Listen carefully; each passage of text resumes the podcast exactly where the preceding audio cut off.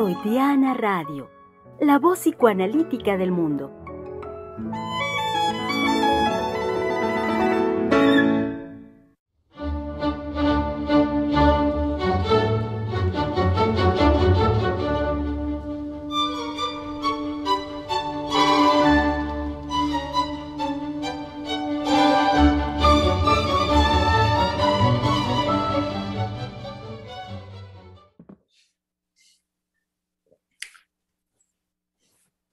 ¿Qué tal, querido público? Sean muy bienvenidos a este su espacio de la conversación, Freudiana Radio, la voz psicoanalítica del mundo, donde con mucho gusto comenzamos una semana más de, eh, la conversación.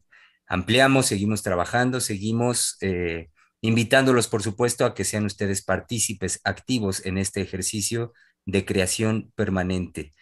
Eh, dicho esto, entonces, siendo pues hoy que es lunes 11 de octubre, inauguramos eh, junto, conjuntamente con la semana un tema nuevo de conversación y que sin lugar a dudas pues eh, tiene que ver con algo que, con muchas cosas que hemos estado trabajando, sobre todo en lo concerniente a las concepciones de la salud, el cuidado, en particular la salud mental y que eh, en temas relacionados, relacionados con esto que hemos venido trabajando, pues ya durante más de un año de la conversación, sin, sin duda siempre ha salido, bueno, no siempre, pero constantemente ha estado apareciendo en la conversación el señalamiento por parte de nosotros, por parte de los psicoanalistas, del psicoanálisis, lo concerniente a el papel, por supuesto, que en, en, en lo concerniente al cuidado del, de lo que se conoce popularmente, públicamente como salud mental, eh, lleva la psiquiatría, la medicina, en general el, saber médico y de forma particular los, la especialidad que es la psiquiatría y bueno, su papel dentro del, de este eh, llamado cuidado de la salud mental y que sin lugar a dudas ha sido, em, como lo decía hace un momento, un aspecto que, que, hemos, que es importante y que hemos estado tocando ya en otros temas. No podemos dejarlo eh, de lado, dado que es una, una condición muy, muy frecuente del orden de nuestra realidad, el escuchar a los analizantes que vienen ya con experiencias eh, de, tipo psiquiátrico, con tratamientos, tratamientos psiquiátricos, y no solo, sino también em, ya em, diagnósticos que parecieran este, encasillar, que parecieran marcar, en algunos casos que pareciera de por vida a muchas personas, y desde muy corta edad. Todo ello nos lleva entonces a que abordemos este tema a lo largo de esta semana, pues con, una situación que por supuesto para nosotros nos es de vital importancia y por momentos incluso de preocupación. Así pues, querido público, eh, sean bienvenidas sus participaciones, eh, comentarios, sus dudas, eh, todo lo que ustedes puedan, por supuesto, aportar en la conversación, cuyo tema es para estos días el colapso de la salud mental en la caída vertical de la psiquiatría. Así es, entonces sean bienvenidos, querido público, y conversemos al respecto de ello. Como buen lunes, saben ustedes que es el espacio donde tres mujeres psicoanalistas, hablando de la vida cotidiana y desde lo cotidiano de la vida, eh, comienzan el día de hoy, eh, en esta semana, esta conversación. El colapso de la salud mental en la caída vertical de la psiquiatría. Saludemos pues a nuestra colega que ya está acá lista, Sofía Xolalpa. Hola, muchas gracias Germán. Buenas tardes a todos, querido público. Eh, así es, el colapso de la salud mental en la caída vertical de la psiquiatría. Bueno, yo escucho este título y en verdad que también eh, inmediatamente pues me lleva a, esta caída vertical en cuanto a lo que actualmente se presenta como una forma de salud mental y que hasta a veces podría parecer una imposibilidad, ya que eh, quisiera empezar con, para también ir partiendo, ¿no? Y dar la palabra, me gustaría empezar con esta noción que se tiene de salud mental, ¿no? En cuanto a la Organización Mundial de la Salud, ¿qué es lo que refiere, ¿no? ¿Cuál es la definición para ellos de salud mental? Y a lo largo del programa, junto con mis colegas, pues también ir eh, abordando, ¿no? Y haciendo una crítica de ello. Es muy breve, la leo, eh, Germán. Dice, salud mental, estado de bienestar en el cual el individuo es consciente de sus propias capacidades, puede afrontar las tensiones normales de la vida, puede trabajar de forma productiva y fructífera y es capaz de hacer una contribución a su comunidad. Bueno, esta última parte de capaz de hacer una contribución a su comunidad, bueno, ya, eh, vaya, ya nos mete entonces a esta, em, a esta línea económica, ¿no? De productividad en la que pues hemos estado inmersos eh, y que bueno, ¿no? Es no pares, ¿no? Eh, no pares, no puedes parar. Entonces, bueno, eh, acá con esto empiezo y reitero muchas gracias y saludos nuevamente. Saludos, bienvenida, claro que sí, Sofía. Como también muy bienvenida, como buen lunes saben ustedes, querido público, y aquí está ya con nosotros nuestra querida doctora Adriana Lozano. Sí, aquí estamos con un eh, increíble tema, con un título eh, colosal eh, que, nos, que nos importa, porque efectivamente discutiendo con la doctora Heiser sobre el tema de hoy, bueno, la doctora pone en este tema una crisis que a mí me parece que va a ser más del lado de los pacientes que han sido atendidos por la psiquiatría, eh, que es más del lado de la expectativa milagrosa que la medicina puede proponer eh, para, para, muchos pacientes eh, que ahora, bueno, yo de manera honesta voy a dejar que la doctora nos hable porque es la doctora que me ha informado de un evento, bueno, importante con respecto a lo que se nos viene con, eh, a, qué, hacemos referencia cuando hablamos de la caída vertiginosa de la psiquiatría. Ah, pero adelantándome un poco, es, tiene que ver efectivamente con la expectativa del milagro de los, de los medicamentos en la psiquiatría. El psicoanálisis nunca se embromó con respecto a esto. Ah, el psicoanálisis tenía una postura de decir, bueno, es una camisola eh, química eh, de los síntomas, en realidad lo que hacen los, los fármacos es eh, controlar, ponerle un, un impedimento a una reacción natural eh, de los síntomas, pero una vez que el fármaco desaparece, bueno, pues el síntoma está intacto, absolutamente intacto, si no es que peor. Ah, entonces, bueno, no solamente eh, eh, Sofía nos muestra cómo todo la puesta en esta definición de la psiquiatría es una adaptación del sujeto. Y quien dice adaptación es adaptación a aquella que es sociedad. Entonces, un alienamiento a qué tipo de, amo está haciendo referencia. Y que esto también se desploma para la psiquiatría, para lo que proponía la, psiquiatría. Y que eh, los que quedan volando son todos los pacientes atendidos por la psiquiatría.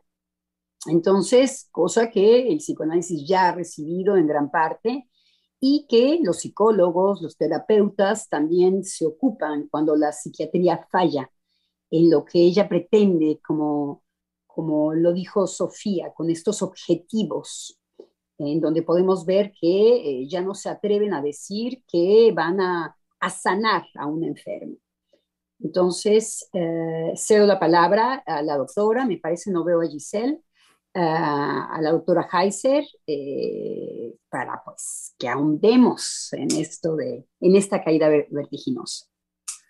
Así es, así es. Saludamos entonces y claro que le damos una muy cálida y cordial bienvenida a nuestra querida directora del Centro de Investigación y Estudios Lacanianos, la doctora Silvia Heiser.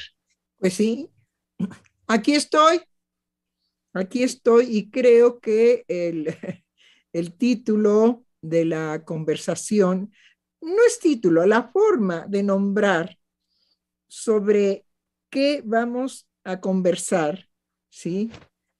tiene indiscutiblemente que un propósito y que tiene el propósito de llamar la atención del público que nos escucha y que muchas veces, en términos generales, los seres humanos nos colocamos en relación a la medicina desde un lugar casi de, de, de, ¿cómo les dijera? De bendición. Ajá. Nos colocamos frente al médico eh, en una expectativa de bendición, de que nos bendiga con su saber y que, por supuesto, nos ayude a resolver los malestares que nos aquejan. Entonces, eh, indudablemente que el, título es con el propósito precisamente de ver eh, lo que está sucediendo en Francia. Curiosamente, en Francia ya nos tendrá que informar también la doctora Lozano una vez que se informe más con los periódicos, por medio de los periódicos y revistas y bueno, todo lo que provoca el movimiento que está llevándose a cabo en relación a que la psiquiatría ha entrado definitivamente en una situación de crisis respecto a dos puntos que podemos localizar muy rápidamente. Desde, no recuerdo ahorita las fechas exactas, ¿sí? Porque en la investigación que yo hice no alcancé a obtenerlas, pero pues eso es lo de menos, se pueden buscar y punto, se acabó, ¿sí? Las fechas exactas en donde se declara sin fundamento científico el DSM-4, el DSM-5 cuando estaba, digamos, por salir el DSM-5. ¿Qué estamos diciendo con DSM? Bueno, simplemente se creó hace tiempo, bastante tiempo, porque fue el 1, el 2, el 3, el 4, y venía la novedad gigantesca del 5, y entonces, oh novedad, pues resultaba que no tenía fundamentos científicos ni el 1, ni el 2, ni el 3, ni el 4, y mucho menos el 5. Entonces, una persona, eh, director de uno de los institutos responsables y afamados en relación al tratamiento de la salud mental, que por cierto, este, nuestra querida colega Sofía, ay, bueno, a mí me hace mucha gracia la definición de salud mental. Casi así como Salud mental es ser bueno, ¿sí? y ayudar a la comunidad y este, en fin, pero sobre todo ser bueno, ¿no? Sí, es una definición muy, muy simpática, muy chistosa. bueno, la cuestión es que al no ser ninguno de los DSM con fundamento científico, entonces, ¿cómo es posible que durante tanto tiempo se le haya diagnosticado al mundo entero, porque es al mundo entero, se le haya diagnosticado con determinada definición de padecimiento. Entonces, vayámonos rápido, ¿sí? DSM1, DSM2, DSM3, DSM4, DSM5 ha creado todo un conjunto de diagnósticos sin fundamento científico. Si eso no es un colapso, entonces definitivamente yo ya no sé cómo nombrarlo. Entonces creo que por eso el título de la conversación, bueno, no el título, la forma de nombrar. La, ¿De qué íbamos a conversar ahora? pues tiene que ver precisamente con ese colapso de los diagnósticos. Pero esto debería de ser un día de fiesta, un día de fiesta en el sentido de que podríamos ahora empezar a jugar, ¿sí? Al, oye, ¿y tú eres este ciclotímico o eres este bipolar o eres este sube y baja? Porque da lo mismo. da lo mismo que lo nombremos, que nombremos a los otros, pues como repajoleramente se nos dé nuestra gana. ¿Por qué? Porque la seriedad del diagnóstico, ¿sí? Ha quedado en entredicho porque no tiene fundamentos científicos. Entonces, volaron por los aires. Señores, la gran novedad, la gran noticia es que volaron por los aires los diagnósticos psiquiátricos. Entonces ya no hay bipolares, ya no hay TDA. Narcisistas, este, narcisistas, como hoy está muy a la moda, el narcisista, em, el narcisista asesino, no, pero es un narcisista muy malo. Hay un narcisista que es malo, malo, malo y que está en todas las salsas, absolutamente en todas las salsas, el narcisista. Pero también, ok, mientras se acuerda usted, pero también hay que ponernos en cuestionamiento a nosotros mismos y preguntar si el psicoanálisis desde Freud tuvo alguna vez, porque no nos olvidemos que Freud era médico, que Freud era neurólogo, ¿sí? Y que en el 1899 termina su trabajo de la interpretación de los sueños y nace para toda la humanidad el psicoanálisis. Entonces, preguntémonos si este médico, ¿sí? Que nació en Cracovia, también hizo diagnósticos. Y preguntémonos seriamente si el psicoanálisis hace diagnósticos.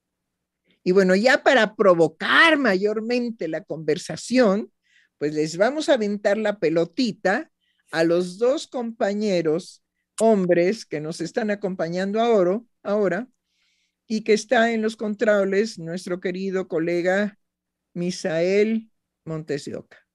Y también, digamos, nuestro querido Germán López Díaz. Creo que el punto nuclear ahorita de festejo, así como el 15 de septiembre de la liberación de los españoles, ¿sí? Y el 16 de septiembre para confirmar que somos un país libre, pues estamos libres de los diagnósticos psiquiátricos. Entonces, pero pues hay que escupir para arriba también. Entonces, ¿el psicoanálisis ha hecho diagnósticos, sí o no? Híjole, doctora. Eh, em, no. Es que es muy fácil contestar. Claro. Eh, no, eh, no ha hecho diagnósticos. Broma, el psicoanálisis nunca se ha embromado con los diagnósticos. Jamás solo iba a comentar, la postura freudiana es, nada más eh, sostenerse en un punto y es hacer un diagnóstico diferencial, que no es caer en, este, en esta oleada, en este empuje psiquiátrico de los diagnósticos, de caracterizar cualquier manifestación conductual, para nada. Pero no solamente, Freud no hacía diagnósticos porque no estamos hablando de lo vivo ni del orgánico, ya pasamos la semana pasada, ya pasamos por ahí. No puede haber diagnóstico de la psique porque no es orgánica. Esa es la diferencia.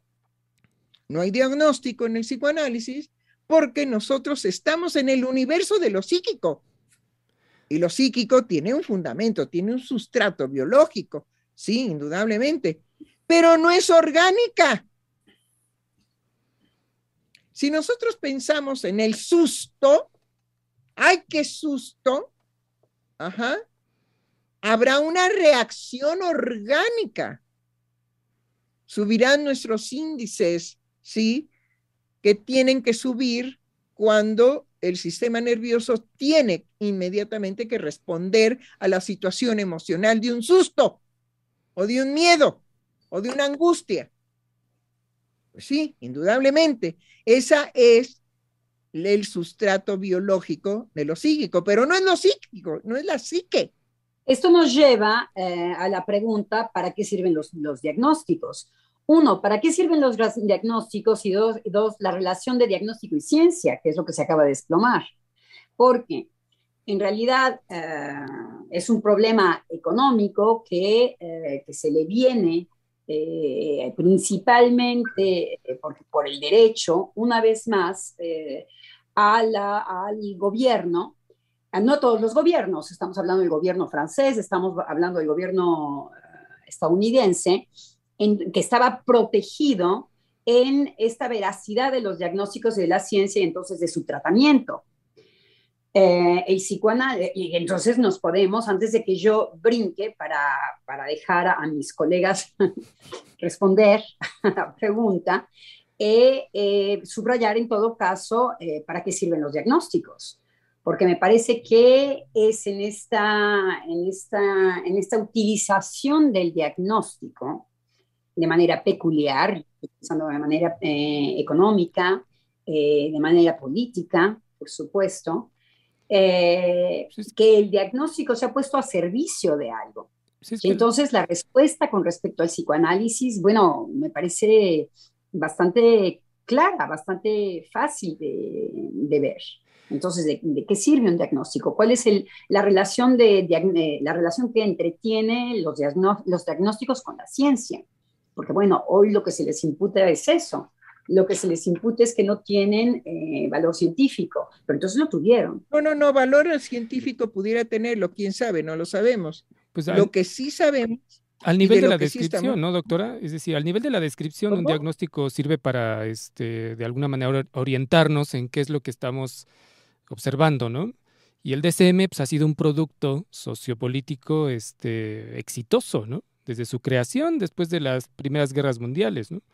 Es decir, eso es para orientar. Sobre todo, digamos, ajá, sobre todo, digamos, después de las dos primeras guerras mundiales. Muy bien. Sí, que se inició, digamos, el esfuerzo de clasificación y de atención a, eh, el que después se llamó trastorno de estrés, de estrés postraumático, por las vivencias de la guerra. Y que bueno, también, por supuesto, Freud hizo su trabajo, pero eh, la cuestión con Freud es que cuando estamos leyendo, y de hecho es en donde podemos enredarnos, ¿no? si bien no eh, va describiendo, perdón, em, o haciendo un esfuerzo de descripción de lo que se observa o de lo que pues, una persona puede ir a, decir, eh, nos nos mete inmediatamente, si no me equivoco, en que esa es una psicología de lo normal. ¿no? Entonces, de la descripción pasa a lo que es posible que ocurra y no que eso está fuera de la norma. Entonces, eh, no bien nos da un señalamiento de la norma, la fractura, para decir, bueno, es que eso es. Entonces, podemos irnos en la finta de que si hay una clasificación por el referente de la descripción, incluso la nomenclatura conceptual, pero no quiere decir que es fijo, es imposible eh, decir que algo en lo, eh, en lo psíquico se queda fijado, pero aquí me refiero nada más al nivel conceptual, ¿no? Claro, pero lo trágico, digamos, es que nos llegan a la clínica psicoanalítica ya diciéndose que ellos no, ya no se llaman Juan Pérez, sino que ahora se llaman bipolares. claro. Es decir, llegan y se presentan Ah, ¿qué tal? Sí, doctora, mucho, mucho gusto. Bueno, yo la vengo a ver porque quiero advertirle primero que nada que soy bipolar. Y yo siempre les pregunto, ¿y eso qué es? O sea, usted ya no se llama Juan Pérez. Ahora tiene, digamos, ya un, un nombre, ajá, que lo presenta frente a un psicoanalista. No, frente a un psicoanalista eso no lo representa porque lo único que lo representa frente a un psicoanalista es su palabra. Eso sí lo representa. Puede decir, soy Juan Pérez y Juan Pérez habla. Ah, eso sí. Soy un ser parlante. Soy un hablante ser. Sí, ah. los diagnósticos, o sea, lo que se ponen, eh, como se ponen al servicio de eh, una norma, eh, van ligados con el tratamiento. Están recargados en un saber que presupone saber sobre el sujeto, su normalidad o su no normalidad. Eso es, ahí está. Ahí está es un saber que se anticipa y que entonces puede ser tratado, por ejemplo, con químicos. Entonces vemos la íntima relación de acostar todo desde una normalidad que va a ser definida, impuesta, y entonces puede haber un tratamiento. Es por esto que lo que Sofía nos trae puede ser aplicado, porque con un diagnóstico yo puedo detectar si la persona ha dejado de trabajar, probablemente puedo hacer un diagnóstico de depresión, por ejemplo, y lo puedo tratar. Entonces, vamos al revés, vamos viendo que de mi definición el sujeto deja de hacer o hace o hace en exceso y entonces lo puedo tratar. Tengo un saber sobre el sujeto. El psicoanálisis es exactamente al contrario. El psicoanálisis ignora la verdad del sujeto. Entonces lo que propone es este tratamiento que es a través de la palabra para escuchar en el momento en que aparece y muy lejos de la química del organismo. Entonces vemos cómo los diagnósticos vienen de una definición de un saber que, se, que precede a los sujetos, poco importa qué persona venga a mí, a mi puerta y toque, porque yo ya tengo un saber en donde yo lo puedo poner en una casilla, en donde yo lo puedo eh, medicamentar, en donde yo lo puedo enlistar, en donde yo lo puedo ordenar. Claro, pero sobre todo, doctora, cuando dice usted toda esta lista de en donde yo puedo y en donde yo puedo y en donde yo puedo, hay algo que hay que subrayar. A los sujetos les encanta. Eso es lo peor que les fascina decir que son bipolares.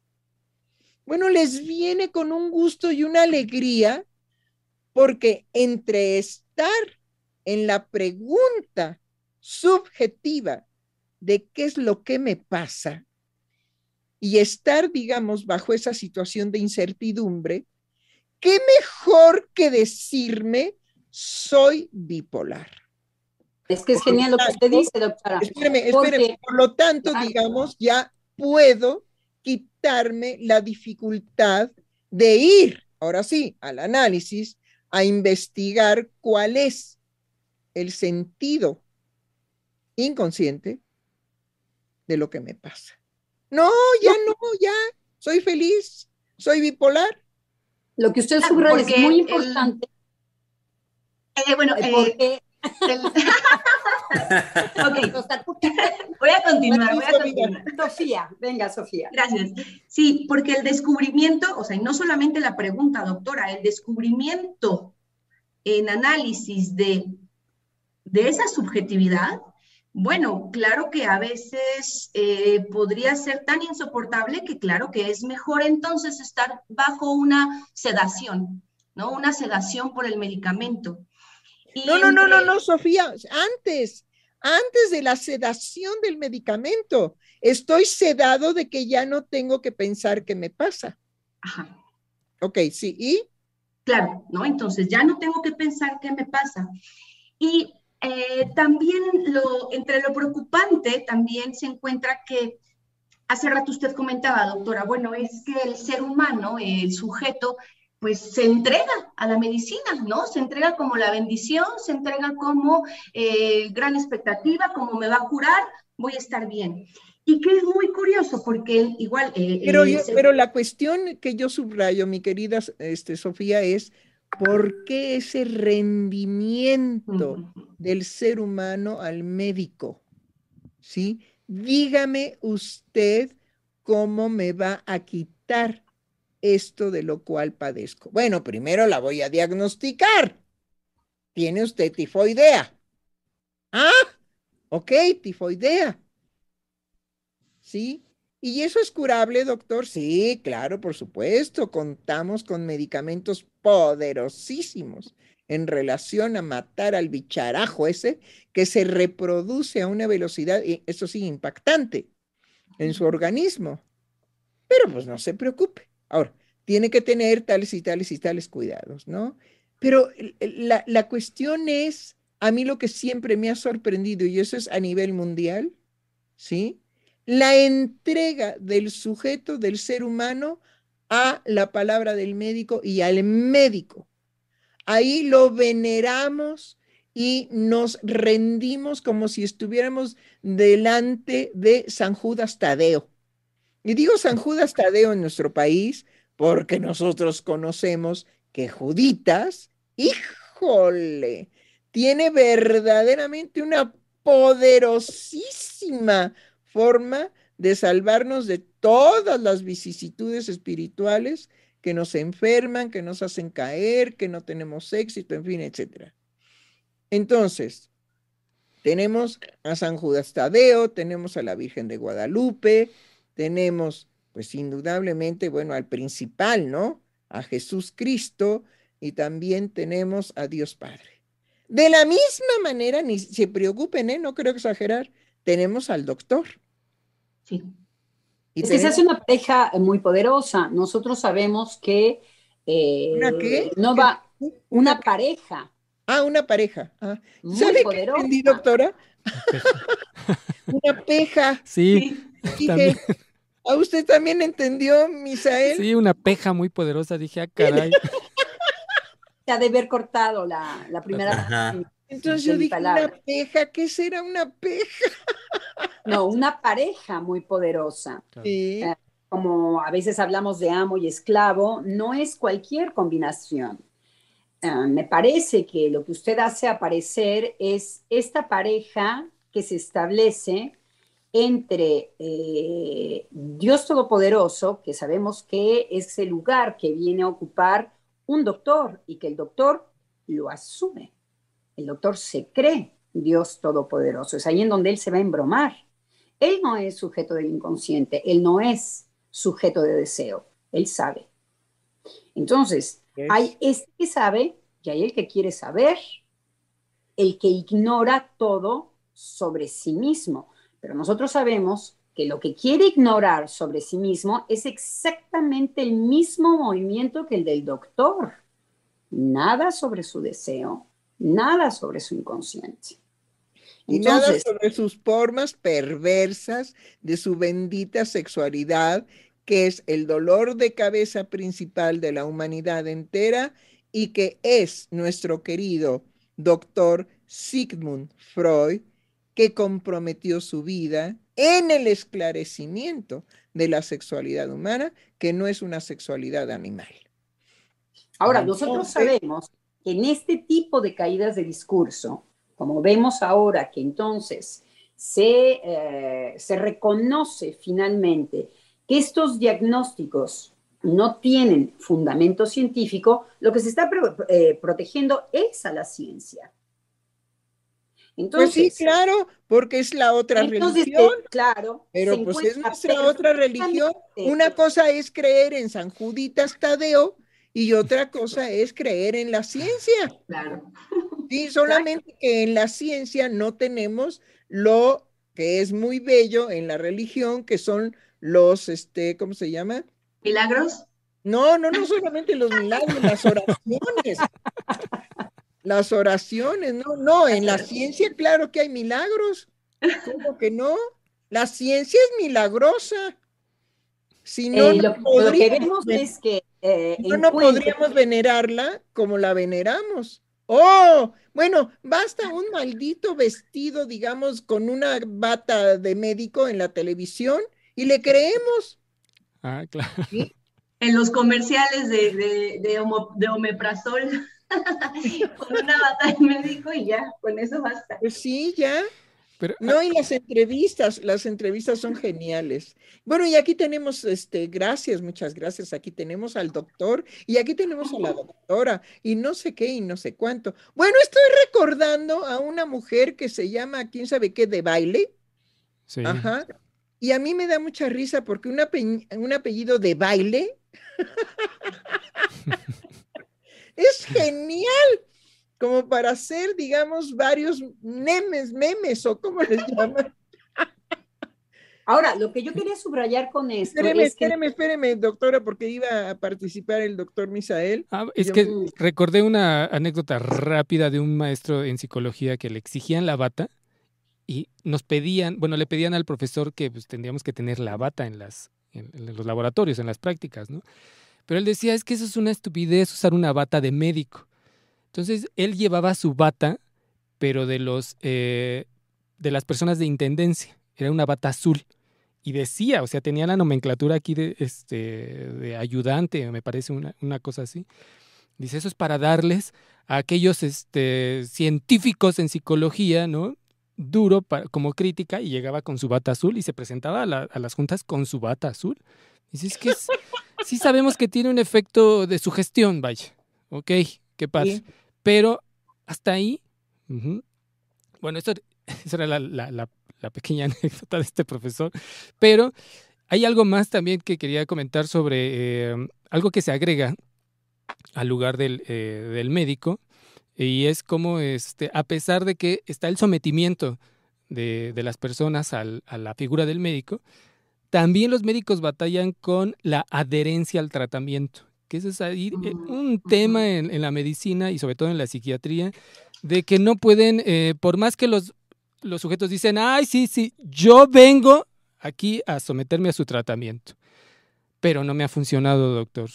Y no me quiero tomar tal medicamento y no me lo tomo y no me lo he tomado. Y la verdad le vengo a confesar que abandoné el tratamiento por un tiempo, pero ya vuelvo aquí a someterme a su, este, a su tratamiento otra vez, ¿no? Para dejar o soportar este, mi bipolaridad. Pero tienen esa enorme dificultad de que no eh, no siguen las instrucciones, no se tomen el medicamento y pues, que finalmente se, al peque eh, en el instante en que se sienten bien o una pequeña mejoría, que es parte de la dificultad, ¿no? De la adherencia, sueltan el medicamento o sueltan el tratamiento. Entonces vemos cómo se, eh, digamos, eso se resiste, ¿no? Eso de cada uno se resiste a, eh, digamos, si hay sometimiento, pero apenas no hay, apenas si hay un bienestar y se suelta. No se puede soltar el químico. porque es la expectativa, digamos, de ese, ese sometimiento. Yo tengo la expectativa de que el doctor me cure. Si el doctor me cura y bueno, él dice que me va a curar porque me voy a tomar este medicamento, él me cura porque me puede dar el medicamento que me cure, pero él es el que me cura. Entonces yo hago una transferencia con el médico de que él es el que me cura, no el medicamento. Entonces, en cuanto siento la primera experiencia de cura, pues ya el medicamento tiene que salir sobrando. Entonces, vemos ahí muy claramente en el abandono del medicamento, en el abandono, digamos, de las indicaciones del médico, la disciplina que tiene que seguir el enfermo para curarse, vemos definitivamente que los seres humanos no hacemos una transferencia al medicamento. No veneramos al medicamento, veneramos a la persona del médico. Y eso nos lleva definitivamente a qué? El colapso de la psiquiatría, ¿sí? Porque el diagnóstico ya no es científico, los diagnósticos ya volaron por el aire, ¿sí? Entonces, el colapso de la psiquiatría va a ser mayor en el momento en que también digamos al aire que hace 60, entre 50 y 60 años, que no surge un nuevo medicamento para la salud mental.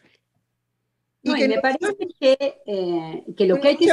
doctora, déjeme terminar. Y entonces, si desde hace 50 y 60 años que no hay una novedad en la creación de medicamentos para la salud mental, entonces definitivamente, ay, me acaban de dar una noticia, espérenme, me acaban, ay, no, me acaban de dar una noticia, Giselle está bien, Giselle no, Giselle no tiene COVID. Bueno, entonces, entre 50 y 60 años en donde no ha habido un progreso en los medicamentos para la atención y la cura de la salud mental, ¿qué nos están diciendo? Que definitivamente el asunto de la salud mental está abandonada en dos aspectos, el diagnóstico y la no creación de nuevos medicamentos. Entonces, a mí me parece que podemos escuchar otra cosa, doctora. Eh, sí, ahorita, le doy la palabra, ahorita le doy la palabra. Entonces, ¿qué podemos esperar con ese título de salud mental? ¿Sí? ¿Y qué podemos esperar con todos los eh, eh, este, efectos secundarios de los medicamentos alopáticos? Bueno, ya, hasta ahí. Sí, adelante, doctora. Me parece que es, eh, que es una farsa, que estamos frente eh, a una farsa que está buscando una cabeza de turco, que está un, un buque de miser, una, ¿cómo se llama la cabeza de turco en México? Un, ¿A quién crucificar? ¿Quién se expiatorio, el chivo expiatorio. Chivo expiatorio, muy bien. Está buscando un chivo expiatorio ¿Qué es lo que finalmente no se descubre con esta disque honestidad de hacer eh, caer los diagnósticos eh, como no fundamentados en lo científico? Lo que no quieren que caiga es la ciencia. Entonces se busca un chivo expiatorio, que son los diagnósticos de quienes, finalmente de la gente que se compromete con la salud mental. Porque la ciencia ha acompañado de la mano, inclusive en donde son estúpidos los psiquiatras, es que se han dejado acompañar por científicos que, bueno, claro que los iban a abandonar, porque el fármaco nunca ha curado ni nunca ha dado salud mental y querían seguir con la fantochada. El problema es que se les viene un movimiento eh, económico contrario en donde van a tener que pagar una serie de, demandas en donde eh, primero viene por la infancia, por ejemplo, y también todos los adultos que han sido tratados con medicamentos y que no han servido absolutamente para nada. Pero ¿qué es lo que, que hay que ocultar? El gran Dios de nuestros tiempos, la ciencia. Porque ¿quién es quien hace los medicamentos? Fundados, ¿Fundamentados en qué? Muchos científicos que dicen que el cerebro responde químicamente a todo lo emocional. Esos no son los psiquiatras, esos son los científicos. No todos los científicos, afortunadamente. Ha habido científicos muy serios que se han alzado a decir, eso no es ciencia, eso es cientismo. Entonces, lo que nos preocupa es esta pareja tan fuerte que se hace entre el amo y el esclavo, porque es lo que sigue funcionando después de siempre. Psíquicamente hay esta disposición a la sugestión y esta disposición al control. El amo controla. Entonces, hay estas dos ambiciones que se encuentran muy bien y poco importa el discurso. Económicamente vemos a quién tratan de salvar. Tratan de salvar a la ciencia, porque si escuchamos la frase, el diagnóstico no tiene fundamento científico, entonces quiere decir que la ciencia nunca se equivoca. Si el diagnóstico tuviera un fundamento científico, no se equivocara. Hay que hacer esa lectura. Entonces veamos cómo se insiste en ocultar todo el cálculo tanto económico y que la ciencia, cuando se trata del sujeto, es completamente impotente. Es lo que no se dice. ¿Por qué? Porque se nos va a venir más ciencia para que nosotros nos sintemos. Y ahora que, que escucho, que la escucho, doctora eh, Adriana, y que habla de la infancia, pensé, híjole, ahora qué van a hacer los padres de eh, cuando se agarraban de un diagnóstico de sus hijos y decían, ok, pues lo voy a medicar. ¿no? Eso, Entonces, primero este, eso, eh, eso, querida Sofía, sigue vigente. Los, este, los niños están siendo diagnosticados con TDA y TDA y TDA. Y el TDA viene del manual. Sí, porque porque en esa lógica el manual lo que ha venido haciendo es ampliar, como, como lo nombran, el espectro de la manifestación. Entonces, lo que antes era un intento, antes, pero varios años antes, un intento por hacer una, eh, un trabajo formal que intentara dar cuenta de un, de un fenómeno particularmente como lo era el autismo, ahora lo que hace el manual es, lo lleva al espectro autista. Entonces, lo que hace es incluir más y más y más y más manifestaciones conductuales que entrarían no dentro del autismo, porque es, es en el orden de lo imposible dar cuenta de qué es el autismo, pero si entonces decimos espectro autista, y esa es la lógica del manual, ampliar por lo tanto a nivel de espectro las manifestaciones que de cada eh, orden diagnóstico tienen para de esa manera poder incluir a más personas finalmente en el consumo que harán de medicamento para tratar esas manifestaciones conductuales. Oiga, pero eso de espectro también me recuerda que ahí viene el coco. Exacto, con una, con una sábana que nos persigue. Exactamente. No, no, no, no, es que de verdad, de verdad creo que esto debiera de ser el, la conversación de la risa de los diagnósticos, ¿sí?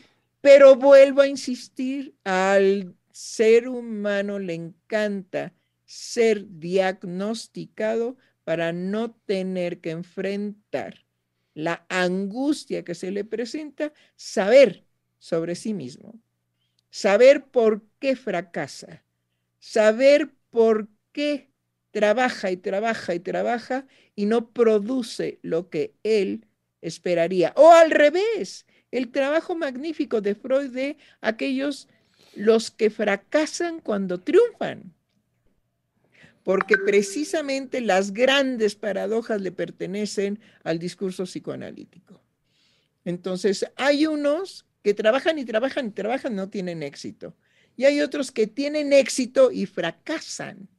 Hay el fracaso del éxito, ¿sí?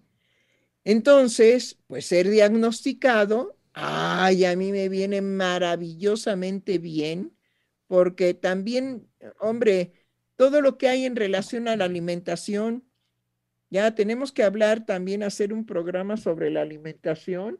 Híjole, porque el asunto de la alimentación es tremendo, tremendo, ¿sí? Eh, en cuanto que, pues, ahí aparecieron los veganos, ¿no? Sí. Y entonces yo los veo pálidos, descoloridos, este, feyullones, pero ellos están come y come hierba. Yo a veces los, los veo y digo, parecen vacas, ¿sí? Las vacas comen hierba, ¿no? ¿Sí? Así, ¿no? Y nada que tenga, pero ni por el, ni por olor. Una aparición por ahí en su este, alimentación de producto animal, ¿sí? y entonces, vuelvo, se vuelven persecutorios de ellos mismos y persecutorios de los demás. Eh, yo tuve la visita de una persona, bueno, finalmente la corrí, pero viene una persona, amiga mía, ¿sí? Y me dice, oye Silvia, me dará mucha pena, pero sabes qué, que soy vegana, entonces quiero ver si este, tus trastes tienen contacto con eh, cuestiones animales. Le digo, ¿sabes qué? Ya estás chiflis, mira, en otra ocasión te invito, ahorita por lo pronto puedes retirarte, porque toda mi casa está llena de peligros para ti. Entonces, no me gustaría que te dañara mi casa, ¿sí? Y entonces, mira, será mejor que te retires, vete. Yo te hablo por teléfono cuando seas bienvenida nuevamente, siempre y cuando yo tome la decisión de limpiar mi casa de lo que a ti te da miedo. Entonces, creo que no lo voy a hacer. Entonces, ¿qué te parece si de una vez terminamos aquí la amistad? Y para afuera, sáquese, sáquese. ¿Sí? No quiero verla ni en pintura. Por favor, qué maneras de llegar y decir, Oye, eh, mm, perdóname, me da mucha pena, querida, pero eh, soy vegana y entonces pudieras tú tener muchas cosas animales. Le digo, sí, la primera animal que tengo eres tú. Bueno, en fin, la alimentación también está llena de fantasmas, de prejuicios, de situaciones gravísimas. Pero vuelvo a preguntar, ¿por qué el ser humano acepta todas esas sumisiones y cárceles que le impiden ser libre? Eh, doctora, colegas, me gustaría dar lectura ahorita a comentarios que hemos recibido ya de parte de nuestro público Radio Escucha. Eh, hace un rato, cuando la doctora Lozano tenía dudas sobre una, eh, una categoría diagnóstica del, manual, nos se comunicó Garley Emiret y hace una pregunta. ¿El trastorno de la personalidad narcisista? Sí, ese era, ese era. No hay otro, hay un narcisismo terrible. Y también, también eh, escribió Yesenia García Salgado y dice, ¿es narcisista maligno? con, cuernos y todo, le salen los cuernos, inmediatamente en ese diagnóstico se ve el cuerno de volada. y también, también dice Yesenia, hola queridos doctores, los saludo con mucho cariño, qué alegría escucharlos nuevamente. Eh, también también nos escribe Lidia María Molina y dice, me parece interesante este tema, se ha acrecentado la locura del diagnóstico. Hace mucho tiempo, hace tiempo hablábamos una amiga y yo de, eh, sobre cómo hay videos de personas hablando sobre su, sobre su diagnóstico y me parece que es eh, en tono de justificación a sus conductas. Y también lo suelo escuchar en la práctica hay personas que se esconden detrás de ellos. Pues sí, porque si soy bipolar, pues ya puedo joder, ¿no? Claro. Y que no me jodan. Ya puedo joder y por favor que no me jodan. No, pero joder es lo, es lo padre, pues es así como la justificación. Pero ¿de qué te quejas? Soy bipolar, pues compréndeme. O también el otro diagnóstico, ¿no? soy alcohólico, por lo tanto, pues no soy, no soy este culpable. No soy culpable de todo lo que yo hago, pues soy alcohólico, pues soy un enfermo. Y eh, por último, hasta este momento, bueno, no, no es el último, pero ahorita el que doy lectura es de parte de San CH, que dice, buenas tardes a todos. Creo que los diagnósticos sentencian a la persona que los recibe a partir del diagnóstico justifican ciertas conductas y muchas veces ni siquiera buscan moverse del lugar. También quiero compartir que conocí a una persona a quien diagnosticaron con depresión. Estuvo internada algunos meses debido a ello y el medicamento que recetó el psiquiatra la mantenía dopada todo el tiempo. Además, era una situación que le comentaron que iba a ser de por vida. Esta mujer, por ejemplo, sí buscó moverse de esta situación y por voluntad poco a poco dejó de consumir esto hasta que lo dejó por completo. No, sí, este, cuando sea eso de por vida, pues busquen la medicina adiurbera, la acupuntura, la homeopatía, que no son alternativas, que en esa edad no son alternativas, son más antiguas que los últimos laboratorios. También nos dice Lidia María Molina, otro comentario eh, que dice, también me he topado con malas prácticas donde un colega que precisamente trabaja con el tema del autismo le dijo a una analizante mía que tenía un grado de autismo y por eso le costaba relacionarse bien con los demás. Se imaginarán el grado de angustia con la que llegó a su análisis. pero ya se puede reír. No, y fue a buscar el diagnóstico. Quiero decir, también eh, me hacía también pensar la persona que decía que em, los diagnósticos eh, pueden, em, eh, decía, em, condenar a una persona, no eran sus palabras, no eran exactamente sus palabras. Sí, pero quien va en busca del diagnóstico es esta pareja infernal. Me parece que lo que tratamos de subrayar son eh, este estar buscando el diagnóstico, por un lado, Y por el otro lado, la postura de, que, de, la persona que, da el diagnóstico y aún más allá, ¿qué es lo que se está ocultando en esta eh, nueva cruzada contra los diagnósticos, en donde lo que se está eh, salvando es el discurso científico? Que, que, ya hay que sacarlo de urgencia con respecto a lo que tiene que ver con lo emocional, con lo psíquico. Porque entonces vamos a quitar los diagnósticos para darle un lugar privilegiado a la ciencia. ¿De qué manera y cómo? Eso es lo que se nos va a venir. Bueno, la ciencia va la ciencia... hoy son los diagnósticos. Sí, la ciencia por supuesto va a responder. Indudablemente que va a responder, ¿sí? Pero yo no quiero subrayar tanto el asunto de la ciencia, sino porque el sujeto da consentimiento, ¿sí? Accede, da consentimiento tanto a la enajenación que le produce el diagnóstico porque deja de preocuparse por él, por su subjetividad. ¿Sí? Ese es el problema. El problema es la anuencia de los seres humanos a que el otro lo diagnostique. Como usted decía, doctora Lozano, van en pos del diagnóstico. Pues sí, indudablemente que van en pos del diagnóstico porque el que me sienta yo mal y no saber qué es lo que tengo, pues indudablemente que se le da inmediatamente un lugar al saber. ¿Y quién es el que sabe qué es lo que tengo? Pues el médico, pues el médico. ¿Sí?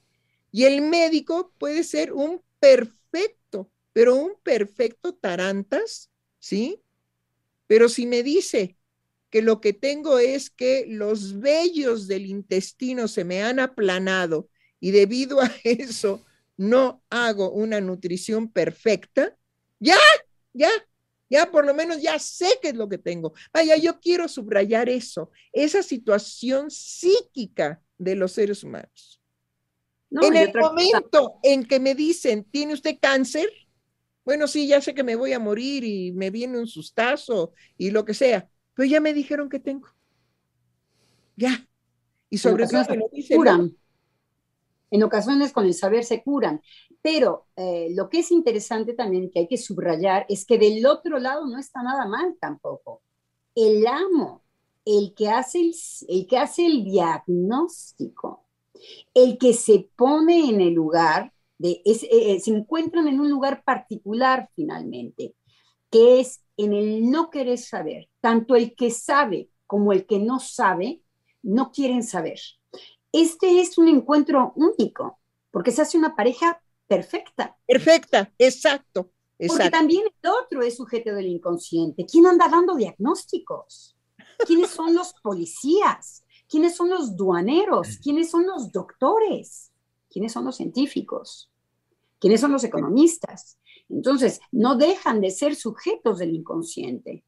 Entonces se encuentran, pero es preocupante. Por supuesto que es preocupante, porque eh, nada más le echan tierra a la caca, pero se, no, se, no se va al fundamento de lo que está produciendo la, la putrefacción. Entonces, nada más parecemos cirqueros en equilibrio. En equilibrio. Hay, una cosa que, hay una cosa que definitivamente, si se dan cuenta de la línea de la conversación, estamos haciendo un llamado urgente a por favor deja de ser dependiente del otro y hazte cargo de tu subjetividad, porque finalmente ese es tu gran tesoro. Y eso es lo que te enferma y eso es lo que te alivia, porque basta una relación médico-paciente en donde tú te sugestiones con que lo que va a suceder ahí es que tu médico amado te va a curar, así te dé un placebo, te curas. Porque también lo que estamos subrayando es eso. La pareja que, que, que decía la doctora Lozano, ¿sí? Es decir, si tú estableces una relación de este me va a curar, Estúpido, pues tú eres el que estás poniendo precisamente la sugestión. Sale de ti. El otro simple y sencillamente pues va a abrir la boca. Pero si tú ya estás poniéndole al otro la carga de que él te va a aliviar, esa sugestión es tuya. Y eso es lo que verdaderamente te alivia. Entonces, hagámonos cargos del poder psíquico que el ser humano tiene. Entonces, hagámonos cargo, caramba, hagámonos cargo. No descartemos el quehacer del médico, pero no lo veneremos o si lo veneramos, nos vamos a curar por su gestión. Pero entonces somos nosotros los que, los que aportamos esa fuerza psíquica que va a funcionar de regreso en nosotros. La depositamos en el médico, el médico me dice, no te preocupes, Silvia. Y yo ya no me preocupo. Con que me diga el médico al que yo le ponga todo ese poder de su gestión. ¡Ay, ay, ay, ay! ¡Mire qué me pasa, Gabriel! No te preocupes, Silvia. Tienes una afección cardíaca benéfica. ¡Ah! Tengo una afección cardíaca benéfica. Sí. Tu corazón se toma un tiempito, ¿sí? Para descansar y luego vuelve a palpitar. Y en el inter, pues sientes la muerte y te angustias. ¡Ah! ¿Y eso es bueno? Sí, en tu caso es positivo. ¡Ah! Y entonces, ay, pues yo amo y venero a mi médico cardiólogo. ¿Sí o no? Bueno, igual funciona el tarot. Igualito funciona el tarot. Y la gente va y dice, bueno, yo no creo en eso. no podemos prescindir de la magia. Toda esa creencia es la magia psíquica, el poder de la psique, ¿sí? Y de es menester que sepamos cómo funciona. Lo que sí no podemos negar es que el DSM5, el DSM4, el 3, el 2 y el 1 no son científicos. Y, entonces, y que la ciencia tampoco tiene nada que hacer en estos menesteres. Así es, así es, exactamente. Que la ciencia también está escondiendo detrás del chivo expiatorio. Así Como es. Si la ciencia tuviera un, fundamento para hablar de lo psíquico. Quiere decir que entonces, si es el diagnóstico que no tiene el fundamento científico, el que tiene el fundamento científico es la ciencia. Así es, ¿sí? Pero la ciencia está considerada como el nuevo Dios junto con el Exactamente, solamente porque muestra unos foquitos que se prenden y se apagan cuando se les ponen eh, unos, este, unos, electrodos. Unos electrodos en el cerebro.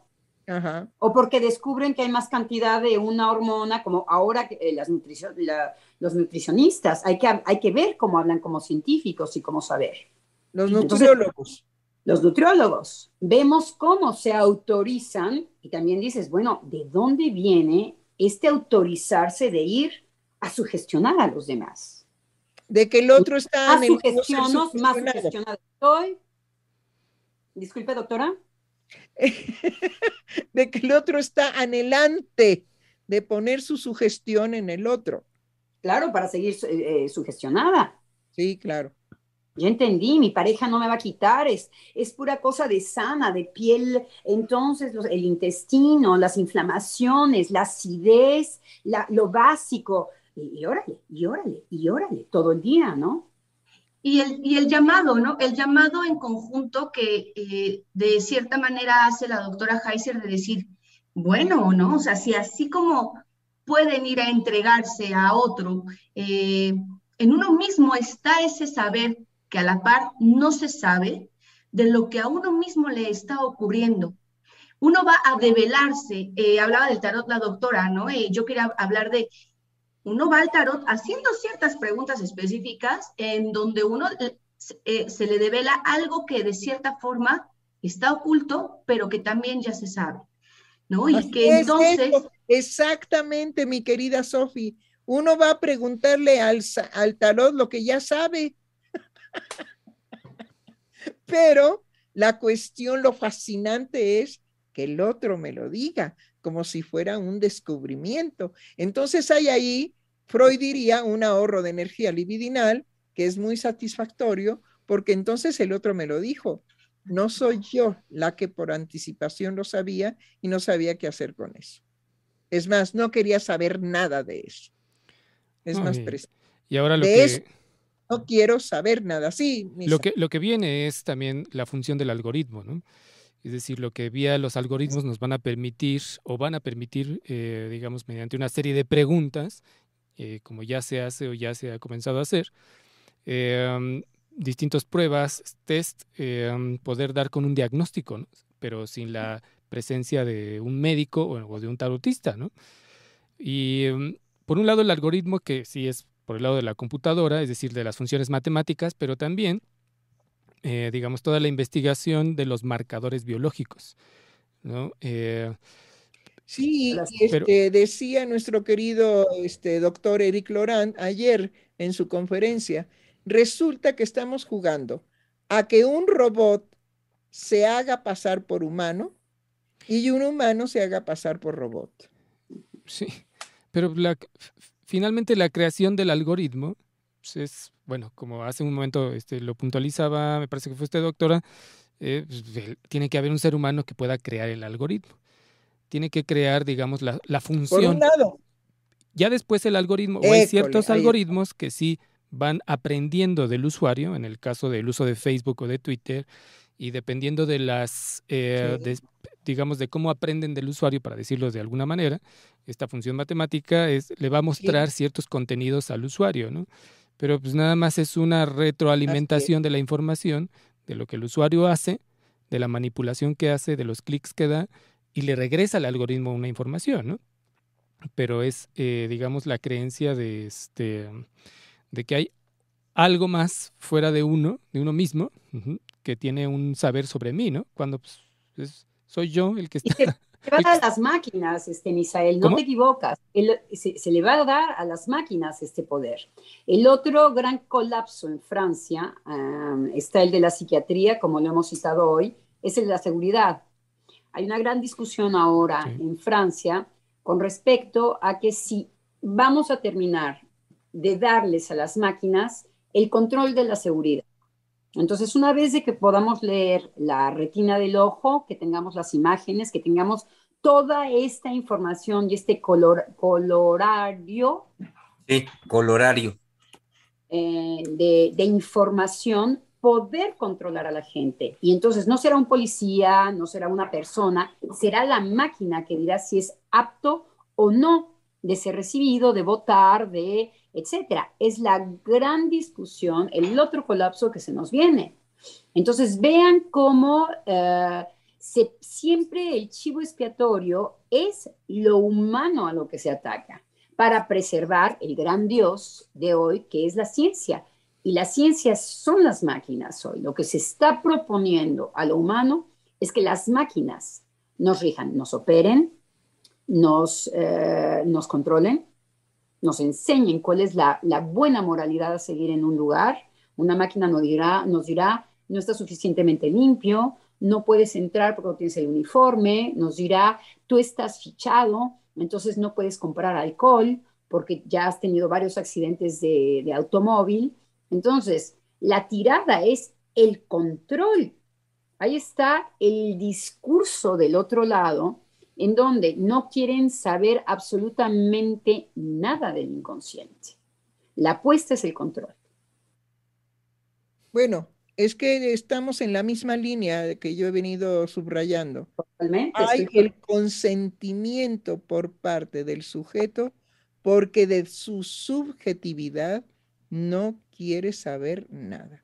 Entrega tranquilamente el tesoro mayoritario que tiene, el capital más grande que tiene, que es su subjetividad creadora y destructora de sí mismo, la entrega, en este caso, a las máquinas ay, para que la máquina me joda, porque ya el que me joda mi marido, mi mamá, mis parientes, mis amigos, mis vecinos, ya eso está pasado en moda. Mejor que me joda la máquina. No, es que una persona puede ser como yo. En cambio, la máquina ya no tiene lo que la moralidad trata de imponer, que es los defectos de las emociones. Entonces, ahí está una norma, hablábamos de las normas, ¿no? Claro, exacto. Pero sobre todo, digamos, yo estaba poniendo más mórbidamente la situación, doctora, de que lo que está, digamos, entregando el sujeto es de que me joda mi mamá, a que me joda la, la máquina mejor que me joda la máquina. Porque definitivamente, cuando una máquina me vaya a decir, tú no puedes entrar porque tú sucio estás, ¿sí? pues me va a ser menos menos, eh, eh, digamos, doloroso o me va a afectar menos que si me lo dice mi mami. Sí, porque también tenemos muy importante. También tenemos que distinguir que si me lo dice la máquina, no me duele tanto. En cambio, si me lo dice mi mami, sí.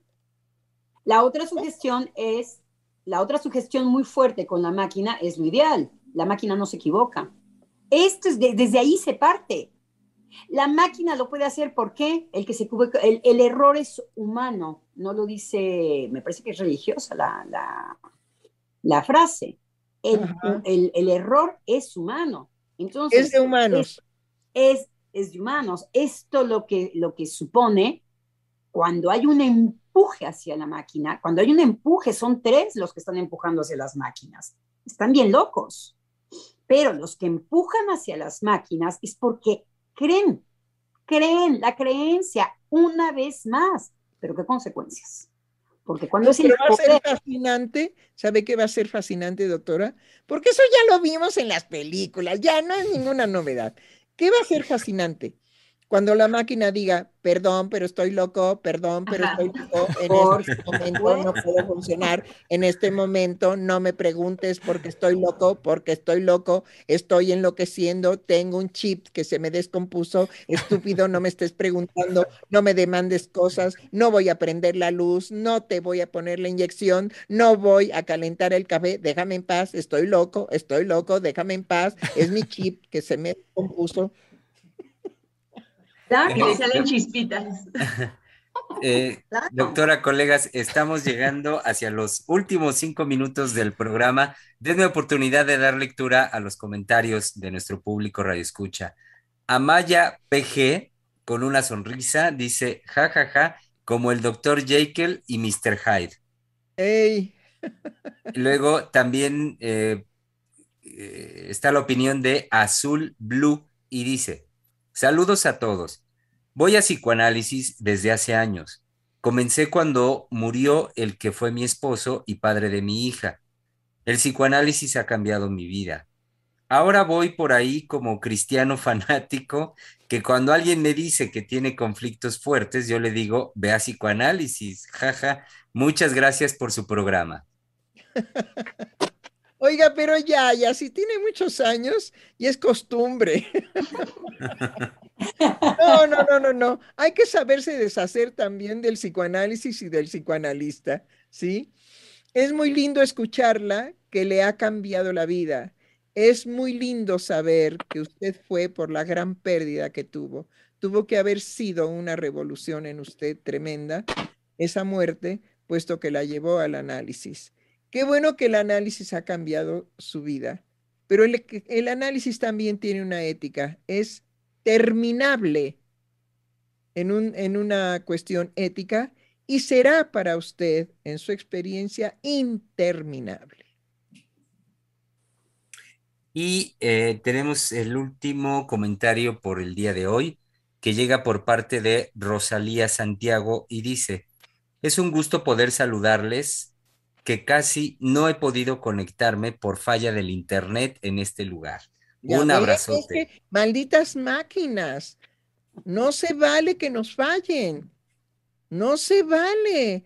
Si parte de nuestra vida cotidiana y de nuestra felicidad es la máquina, es prohibido que la máquina falle. Tenemos que crear, tenemos que, crear una ley ¿Cómo? Que sean máquinas infalibles. Exacto, así es. y eh, ahora sí, el que parece que es el último mensaje por el día de hoy, llega de parte de Johan Cortés y que dice, eh, qué delicioso es escucharlos. En la película 2001 Odisea del Espacio, el robot a cargo de la misión mata a la tripulación por temor a que falle la misión por un error humano. Así es. es genial, bravo por 2001, bravo. Y lo, y lo que es hermoso en esta película es que la computadora se humaniza se neurotiza, es, eh, eh, sufre un conflicto neurótico. es bellísimo, porque exactamente, y es el ideal, vemos cómo se vuelve a moralizar que eh, la emoción es lo que puede ser asesino, cuando no se ha entendido que las emociones es un trámite, es una manera de tramitar lo insoportable del inconsciente y lo insoportable del vacío, principalmente. Sobre todo Entonces, eso. se atacan eh, los mecanismos eh, propios, que ha sido un desarrollo de la psique absolutamente alucinante. Los animales no se ríen, los animales no cuentan bromas. Entonces, ¿qué diantres con el humor, por ejemplo? ¿Qué diantres con la risa? Ah, ¿Y por qué lo traigo a la sopa? Porque si reímos, es porque efectivamente tramitamos una serie de cosas emocionales a partir de eso. Entonces se nos está arrancando y moralizando, y eso es anglo-sajón de los protestantes. No es la relación de los budistas, no es la relación del cristianismo, no es la relación, es una posición ah, anglicista, es una posición eh, eh, de, los, de, los, eh, de los sajones, en donde el sentimiento se va y se pone en el sentimiento el error humano, lo que nos va a matar, los excesos, está todo moralizado de contrario y de negativo. Es por eso que el ideal puede ser una máquina infalible. Entonces, en, 2000, en 2001, Odisea del Espacio, lo que vemos es que se humaniza. Ahora vuelve a ser asesina. Entonces, eh, nos volvemos a pisar la cola. Y bueno, 2001 eh, no termina ahí, es un humano que la va a poder desconectar para entonces hacer algo trascendente. Es un humano que va a trascender. Claro, porque finalmente la máquina es una creación humana. ¿Sí? Y entonces, eso es lo que es terrible. ¿Qué importa que nos sometamos a las máquinas?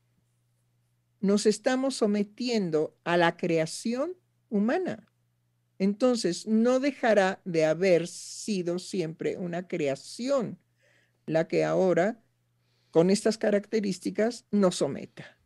Pero hemos estado... es la creación de no todos, sino de esta pareja que decíamos, es la creación del amo. Ah, con su juicio, con su locura, con, su, con sus fantasmas, con su psicosis. Y a eso queremos dar en cuerpo y alma. Sobre todo porque eh, hay un ahorro decíamos en un principio, volvemos a decirlo, hay un ahorro de la angustia que produce hacerme cargo de mí mismo. Es decir, vaya renuncia a una libertad tan pesarosa. Es una libertad pesarosa el hacerse cargo de uno mismo, de sus perversiones, de sus engaños, de sus intrigas, de su maldad, del placer de destruir a alguien con una intriga, de quitarle el novio al otro, de quitarle su trabajo, de robarle su coche, de entrar, digamos, a las casas y matar, todo eso que es propio de los seres humanos. Entonces, no me hago cargo de nada de eso, pero soy capaz de crear una máquina, esperemos, infalible, para dormir permanentemente porque sabemos que el dormir es la satisfacción narcisista por excelencia. Entonces, ¡ah! hasta mañana. Y los diagnósticos lo he hecho porque soy bipolar. No es por la satisfacción.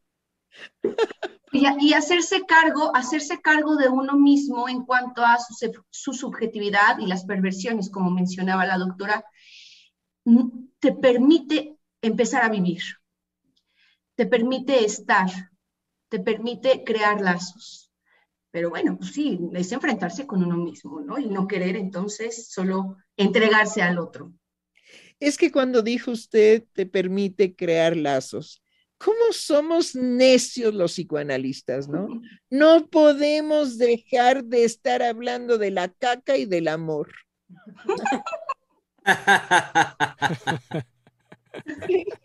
de verdad, los psicoanalistas somos eh, eh, el, sentido del humor y de la incoherencia en dos patas. Somos incoherentes, totalmente incoherentes. ¿Por qué? Porque no dejamos de hablar de lo peor y del amor. Y del amor, ¿sí? Eh, es lindísimo escuchar a Sofía que dice, porque entonces empezarás a vivir. Ay, no, no, no, no. Eso es hermoso, definitivamente. Bueno, digamos adiós, ajá, y festejemos que lo que está aconteciendo es la salud mental se ha colapsado porque ni medicamentos ni diagnósticos. Entonces, hagamos una nueva creación.